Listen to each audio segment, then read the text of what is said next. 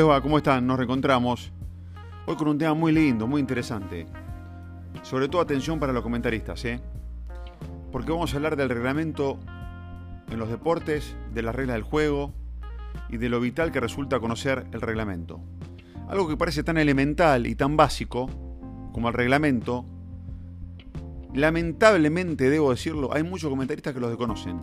Hay muchos comentaristas que no saben de qué se trata, no se permiten estudiarlo, no se permiten analizarlo, no se permiten conversar con los árbitros, instruirse al respecto. Y hago hincapié en el comentarista, porque todo este tiempo he contado de mi experiencia como narrador y relator la responsabilidad que uno tiene en la mayoría de los casos. El narrador relator tiene que llevar la transmisión, ir tocando para que cada uno participe, llevar el ritmo de la misma, contagiar a la gente para que se sienta seducida por el espectáculo y demás. Pero eh, hay un punto en donde la participación de, del relator o del narrador pasa en segundo plano. Y es cuando llega la hora de analizar desde lo reglamentario una acción. Por supuesto que estamos todos, absolutamente todos comprometidos y obligados, por otro lado, con saber las reglas del juego, que es elemental, que es básico, que es indispensable. Es difícil poder narrar una disciplina sin saber las reglas del juego. Es cierto, el fútbol tiene un montón de detalles y un montón de particularidades que hacen que a veces se te puede escapar algún detalle, que algo que crees que nunca va a pasar termina ocurriendo, que se reviente un balón en una acción y termine en gol y decís, che, pero ¿qué pasa ahora? Eh, que, la pelota pegue, no sé, en un globo y se desvíe en el camino y termine siendo gol, ¿qué ocurre? Eh, ¿Qué, ¿Qué pasa en ese tipo de situaciones? Bueno, está todo en el reglamento, está todo en el reglamento. Y si bien el relator debe tenerlo muy en claro, el que no puede fallar es el comentarista. Las reglas del juego son el arma fundamental que tiene el comentarista. Para mí es, casi más importante que sepa el reglamento a que pueda leer un partido. Porque leer el partido lo pueden leer muchos. Ahora, explicar una jugada polémica a partir de lo reglamentario lo hacen muy pocos. Me ha pasado durante toda la carrera trabajar con un montón de comentaristas y hay muchos que desconocen o titubean a la hora de resolver situaciones polémicas, de resolver una situación reglamentaria. Y los deja expuestos. Y créanme, los deja expuestos. Por eso es necesario que los comentaristas sepan el reglamento. El relator siempre tiene el artilugio, el arma, el recurso de callarse, de hacer silencio, de tirarle la responsabilidad al comentarista cuando duda ante determinada acción. Pero bueno, lamentablemente, el comentarista está para resolver y para parar incendios y para explicar lo que el resto de los integrantes de la transmisión muchas veces no tienen la obligación de hacerlo. Bueno, eh, en eso no se puede fallar, en eso es sumamente elemental, básico e indispensable. Siempre sugiero varias cosas. Primero, tener el reglamento a mano. Que el comentarista pueda tener el reglamento a mano, ya sea de manera digital, ya sea con, papel.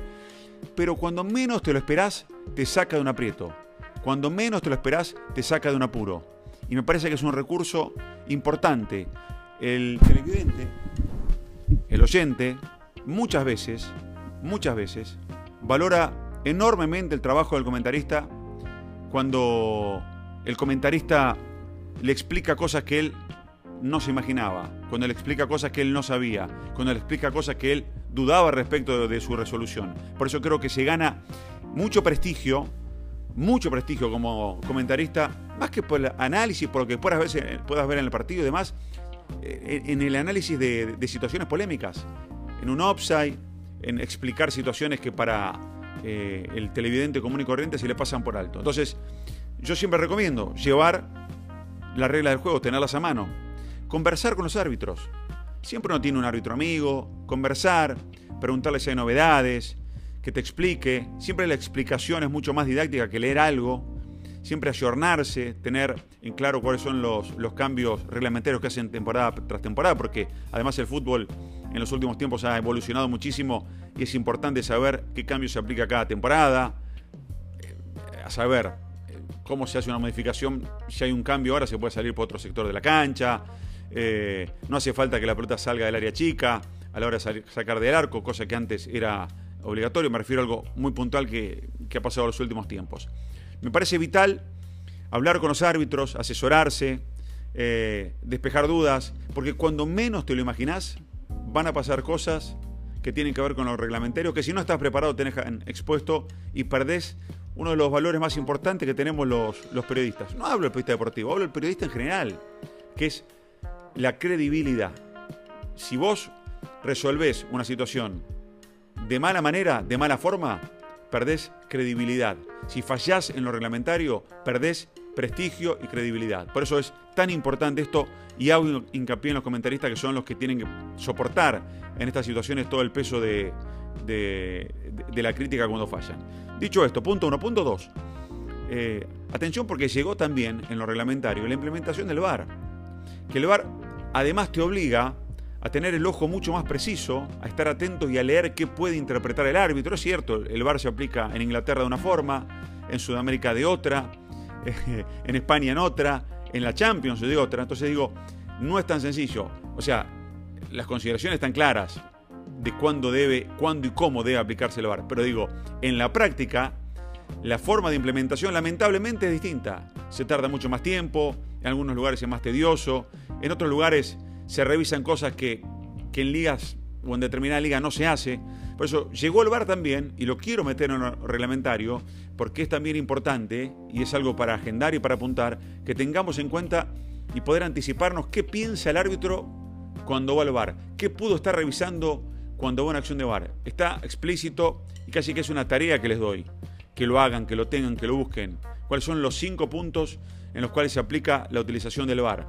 Creo que es una forma también de ayudarnos y, de hacer una especie de trabajo práctico, de desasnarnos y de buscar esto también para que ustedes lo puedan implementar. Pero dicho esto, quiero hacer hincapié en este detalle.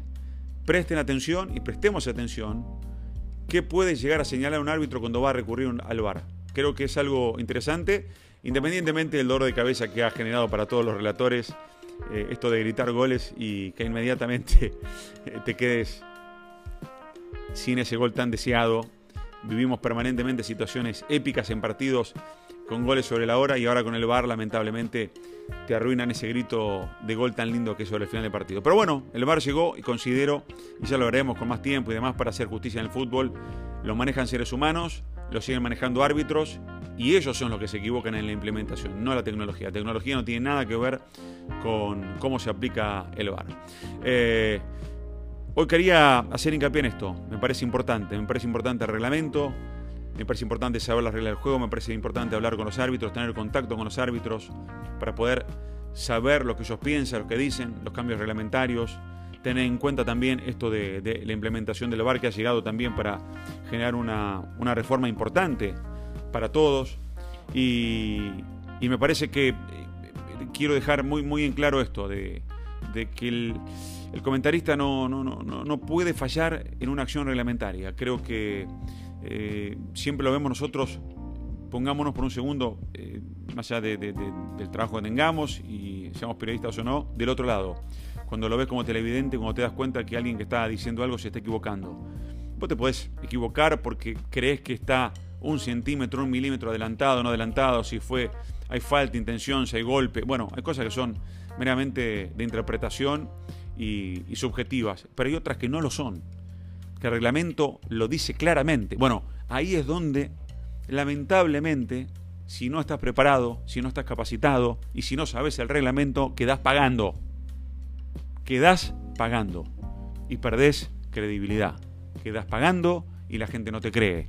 Y la próxima vez que vayas a decir algo van a decir, no, ¿sabes qué? Este le erró en tal jugada este no sabe el reglamento. No, no, este no tiene idea de qué se trata. Entonces, me parece fundamental y, valioso tenerlo en cuenta y tenerlo claro y que lo sepan y que, como siempre eh, eh, trato de decirle a muchos que, que comienzan su carrera, agarren el reglamento todos los días, comiencen a, leerlo, a interpretarlo, a, sacarse dudas y a tenerlo como moneda corriente en las manos. Eh, que ante cualquier duda puedan recurrir. No hace falta saberlo de memoria. ¿eh? No, no, yo no pido que eso. Eh, pido que, que hace un conocimiento para que a la hora de, esa polémica, de esa discusión, se pueda hacer como corresponde utilización del mismo y no quedemos pagando o, no digamos algo incorrecto. Bueno, la seguimos. La próxima, hoy tenía ganas de hablar de esto. Que pase inadvertido, que para muchos puede ser un tema absolutamente intrascendente. Bueno, les aseguro que a partir de esto primero van a comenzar a prestar más atención eh, a muchas jugadas polémicas y cómo las resuelven los comentaristas en general. Y segundo, que aquellos que tengan ganas de ser comentaristas y propios relatores se van a interiorizar al respecto en cómo se utiliza el VAR, en cómo son las reglas del juego y en detalles que crees que nunca van a pasar en un partido de fútbol y que terminan pasando. Les mando un beso grande, que estén bien, nos reencontramos como siempre en este espacio para, para hablar, para charlar, para reflexionar, para transmitir experiencias y, y en todo caso para allanarles el camino. Mi idea es en este espacio allanarles el camino, ayudarlos a que les sirva este espacio para que puedan desarrollarse profesionalmente con, con menos errores desde, desde que nacen en esta carrera. Un beso grande para todos, ¿eh? con mucho cariño, nos estamos reencontrando en cualquier momento. Chao.